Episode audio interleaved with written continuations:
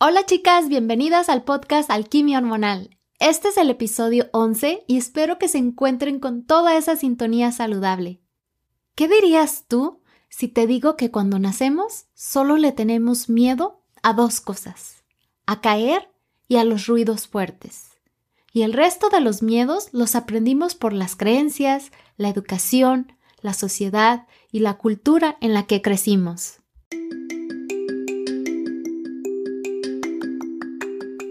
Bienvenida al podcast Alquimia Hormonal con tu anfitriona Edu Santibáñez.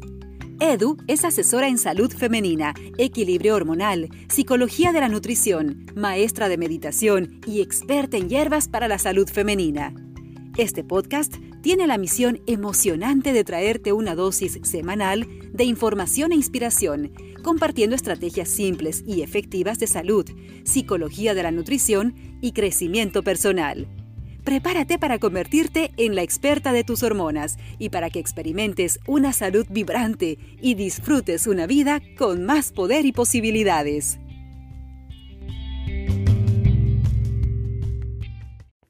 Tendemos a pensar en la química como algo que solo sucede en materiales o procesos externos, pero la verdad es que la química también interviene en otras reacciones y procesos dentro de nuestro cuerpo. Esto es lo que nosotros le llamamos emociones y sentimientos. Los neurotransmisores y hormonas actúan para cada emoción. Cuando se libera un neurotransmisor, este va hacia un solo tipo de célula, que son las neuronas, la cual envía la información mediante sinapsis, y las hormonas se comunican con otras células viajando por medio del torrente sanguíneo. En el miedo interviene la dopamina, la serotonina y la noradrenalina. La mezcla de estos tres neurotransmisores y su influencia es lo que hace que sintamos miedo. El hecho que intervengan también produce sensación de angustia y ansiedad. La principal función del miedo es la protección. Gracias al miedo que sentimos en una situación amenazante, el cuerpo instintivamente se pone a nuestro servicio. ¿Qué acaso esto no es maravilloso? Tener un sistema que nos protege y nos ayude a adaptarnos Ahora bien, hablemos de las hormonas del estrés, que son la adrenalina y el cortisol. El estrés es un mecanismo de defensa del cuerpo, por ende no hay que verlo como un problema, todo lo contrario. Cuando el cerebro interpreta un peligro inminente y solo lo piensa, el cuerpo dispara mecanismos de acción o de supervivencia para que podamos escapar del peligro y el encargado es el cerebro reptiliano de disparar mecanismos de acción como la lucha o huida. Esto se le llama sobrevivir. El cerebro le dice al corazón que empiece a bombear más sangre y más rápidamente. Esto es taquicardia, para que tengas más fuerza en las manos y más agilidad en los pies. Hoy, en la vida cotidiana, las personas piensan en algo estresante y el cerebro no distingue si estás en peligro real o no por el solo hecho de tener el pensamiento estresante, puede darte una taquicardia, así como lo oyes. El estrés es un mecanismo de acción, no es una enfermedad, que quede claro. Tener este mecanismo constantemente encendido es lo que provocan las enfermedades. Como ya te lo dije antes, el cerebro no distingue algo que estás viviendo o algo que solo estás pensando o volviendo a relatar.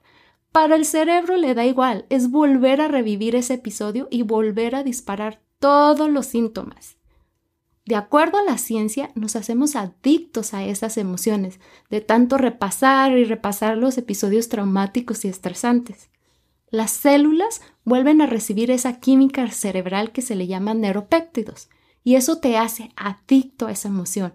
Y entonces, todo el tiempo estás sintiendo esas emociones y si eso se sostiene por un buen tiempo, aparecen síntomas y luego las enfermedades.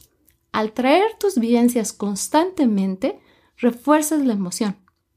Entonces, ¿cuánto le das tu poder a tus miedos? O más bien, ¿a cuál miedo le das tu poder? ¿Al que te estanca o al que te protege? Yo los clasifiqué en dos. El que me protege me ayuda a adaptarme más rápidamente, a estar alerta y en total conciencia de mis cinco sentidos. Eso es bueno para mi protección. Algo que noté cuando comencé a viajar sola es que a pesar de tener miedo, aún así lo hice y me daba cuenta que me protegía este miedo porque estaba en lugares donde no, no conocía y no me sentía segura, pero a la misma vez también este miedo me hacía estar en mis cinco sentidos, estar completamente presente en mi aquí y en mi ahora y disfrutar al máximo toda la experiencia que estaba viviendo, pero a la misma vez me estaba protegiendo de que si había algo que me, hacía sentir que no estaba segura, podía salir corriendo y él me iba a avisar. Esto era salir de mi zona de confort, esto era ser maravilloso, esto es maravilloso y me hacía a aprender y, y vivir nuevas experiencias. Pero ahora había ese otro miedo al que yo llamo el que me estanca. Porque ese otro miedo, de alguna manera, sí, él quiere cuidarte, pero entre quererte cuidar, ah, lo que te hace es, por lo menos lo vi en mí, es como les pongo el ejemplo, que mi micrófono, como les dije en el primer episodio, duró mucho tiempo en mi escritorio.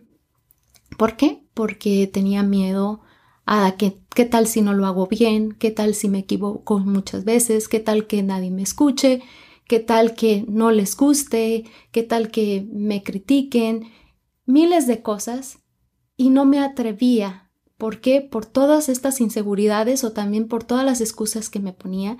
Y este miedo de alguna manera me protegía de eso, pero también estaba de alguna manera marchitándome. ¿Por qué? Porque no estaba cumpliendo este sueño, que era hacer mi propio podcast. Algo que me ayudó a mí es hablar con ese miedo, ese que me estancaba, como se los dije, esa parte de mí que me aterraba.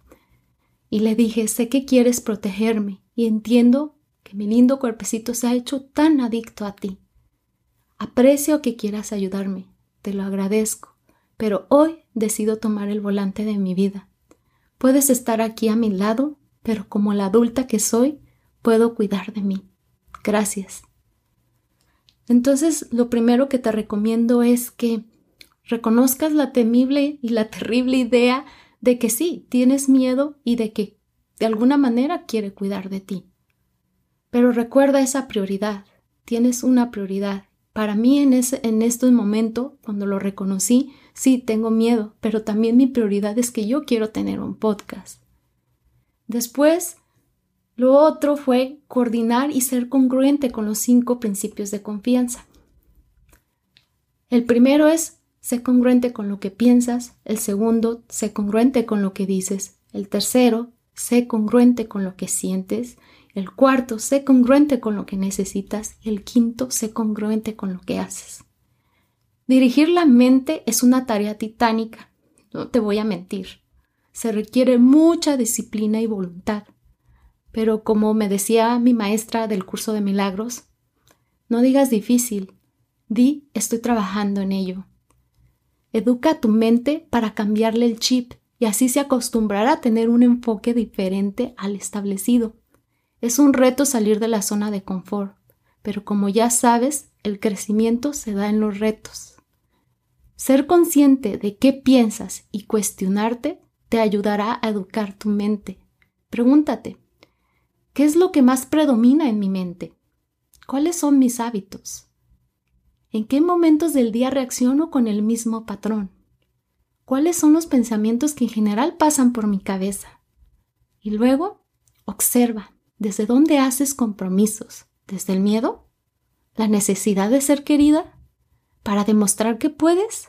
¿Que vales tal vez? ¿Que tienes el control? ¿O porque quieres el control?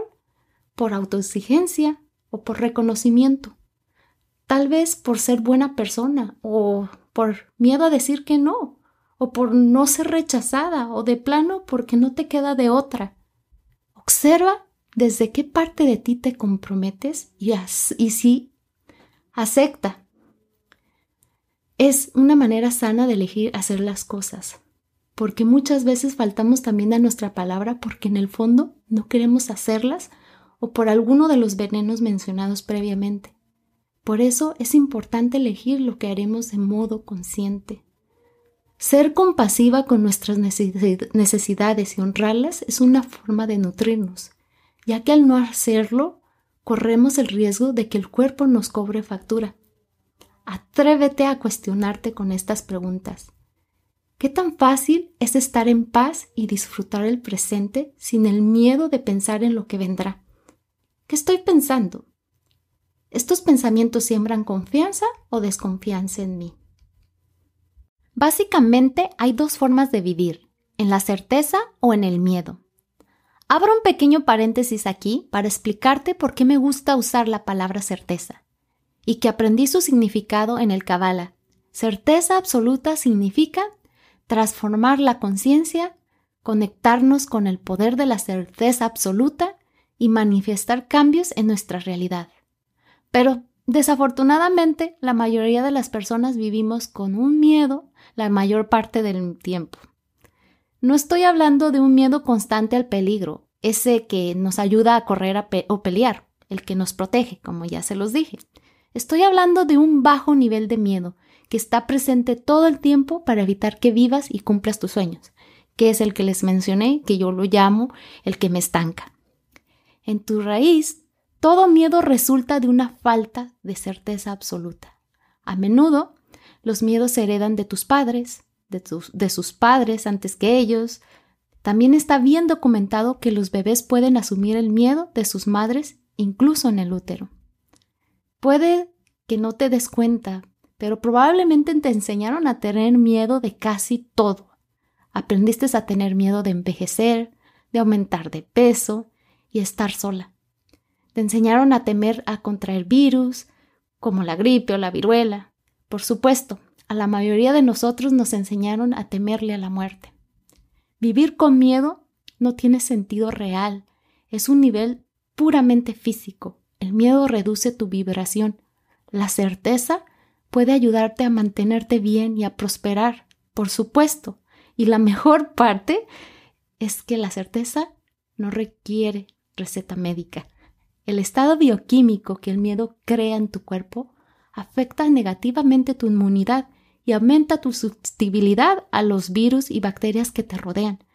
Por ejemplo, la mayoría de las personas tienen la bacteria que causa la neumonía en su sistema respiratorio en todo momento, pero permanece bajo control hasta que la vibración se reduzca de alguna manera. Así es como el miedo reduce tu inmunidad. El miedo cierra tus entrañas. Cuando experimentas miedo, tu cuerpo libera hormonas del estrés que ralentizan o desactivan las funciones corporales que no necesita de inmediato para sobrevivir. Esto incluye tu intestino, donde reside la mayor parte de tu sistema inmunitario. El miedo hace un cortocircuito en tu cerebro. El flujo de hormonas del estrés crea un estado mental demasiado activo al inundar la porción de la amígdala de tu cerebro. Eso te hace incapaz de pensar racionalmente mientras reaccionas a las señales enviadas de tu amígdala. Cuando se encuentra en este estado de sobreactividad, tu cerebro percibe los eventos como negativos y almacena todos los detalles que rodean el peligro percibido, incluyendo imágenes, sonidos, olores, la hora del día, el clima, como recuerdos negativos. Más tarde, esas mismas imágenes, sonidos y otros detalles pueden provocar el miedo a recuperar la memoria inicial, o en algunos casos puedes sentir miedo sin saber conscientemente por qué. Esto puede conducir a un estado constante de miedo y ansiedad. El miedo también puede afectar la formación de recuerdos a largo plazo y causar daño a ciertas partes de tu cerebro, como en el, el hipocampo, que ya habíamos hablado anteriormente, que es donde guarda las memorias. Finalmente, el miedo puede interrumpir procesos en tu cerebro que te permite regular las emociones. el, miedo puede conducir a problemas crónicos de salud, Vivir en un estado constantemente de miedo puede causar problemas gastrointestinales, incluidas las úlceras, el síndrome intestino irritable y puede aumentar tu riesgo de daño cardiovascular. Y el miedo se ha asociado con una disminución de la fertilidad, depresión, fatiga y envejecimiento acelerado. El miedo incluso se ha asociado con un mayor riesgo de muerte. El miedo atrae lo que más temes. Todas las emociones son energía incluida el miedo. Cuando dejas que el miedo corra por tu vida, atraes más de lo que eso que sea que temes. Si tienes miedo a la enfermedad, la traerás. Si tienes miedo a estar sola, estarás sola todo el tiempo que sea necesario hasta que superes ese miedo. Si tienes miedo a morir, nunca vivirás plena ni dichosa. Recuerda que la ley, que la compasión empieza por uno misma y siempre tienes la opción de transformar el miedo en certeza o como diría el curso de milagros, en amor. Te invito a que vayas a mi página web y te suscribas para que recibas totalmente gratis la guía en armonía donde aprenderás a cómo vivir en paz con la comida y tu cuerpo. Es hora de despedir el podcast. Tus reseñas y suscripciones significan mucho para mí. Además me permiten ayudar a más mujeres, porque no estamos solas, estamos aquí juntas en este camino haciendo alquimia hormonal. Por favor, comparte este podcast con tus amigas, compañeras de trabajo, las mujeres de tu familia o quien tú creas que les sirva este contenido. Gracias a todas y como siempre son bienvenidas tus ideas y temas que tengas en mente para este podcast. Ten una maravillosa semana y recuerda que tenemos una cita el próximo miércoles.